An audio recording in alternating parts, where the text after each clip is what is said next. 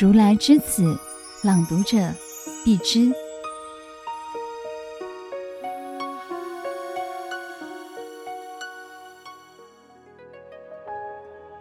第二章，投生巴西。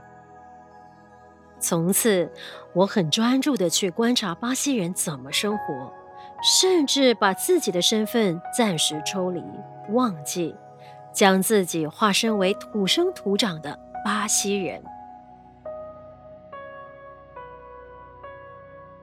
南美弘法。有一天，院长一恒法师召见了几位学生，其中包括了我，并说道。师父即将往赴欧洲及南美洲，需要带几位出家众同行。不过，你们在这趟行程中，或许就要直接留在当地弘法利生。你们愿意吗？被点名时，不假思索的点头。当时脑海就只有一个念头：只要常住需要，义不容辞。就这么一个因缘。我和两位同学被学院选中，并提早毕业，其中有目前仍在英国的觉彦法师及在美国的觉圣法师。当我知道被派往南美洲弘法时，心情夹杂着期待与好奇。那是一个什么地方？是不是都是黑人？是不是都是原始森林？好多问题盘旋在脑海中。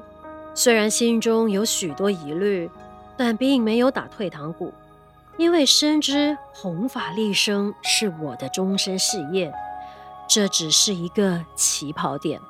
于是，带着忧喜参半的心情，在一九九二年四月二十三日，跟随师父上人的脚步，踏上弘法的第一站——巴西。当时同行的长老法师有慈庄法师。慈惠法师、慈容法师、依住法师、永庄法师、永军法师、满果法师等等。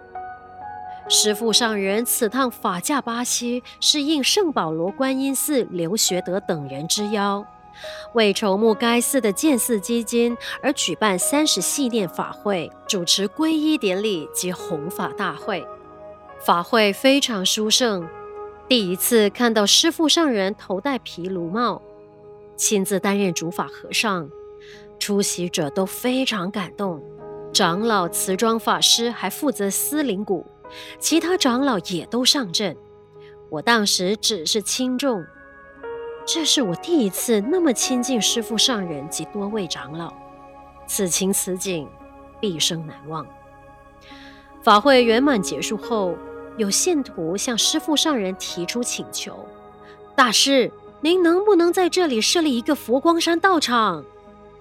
师父上人回答：“我在这里没有地方。”话未说完，已有信徒司子林先生抢先建议：“呃，可否将道场设置在巴西的里约热内卢？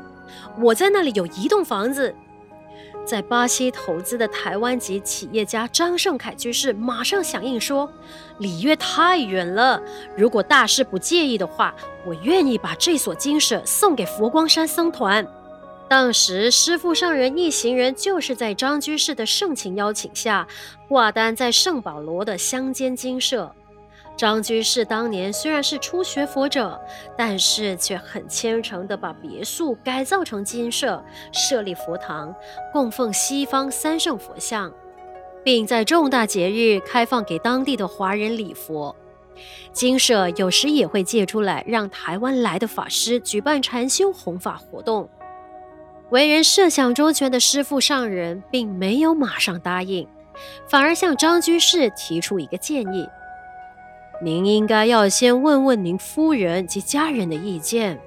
第二天，张胜凯居士协同妻子张陈淑丽来见大师，说道：“我们很乐意将精舍供养给佛光山僧团。”大师带佛光山僧团欢喜接受，并当众将道场取名“如来寺”，即远绍如来之意。一九九二年四月二十五日。师父上人正式对外宣布，巴西有佛光山道场了。这也意味着我将要驻守在巴西。法会结束后的隔天清晨五时，由于想到师父上人和长老师兄们就要飞回美国，我趁早起床，想趁大家还未醒来之前，先把三十系念法会所用借自西来寺的客诵本整理好，带还美国。在黑暗寂静的客厅整理法物时，突然发现旁边的小佛堂里有一个身影。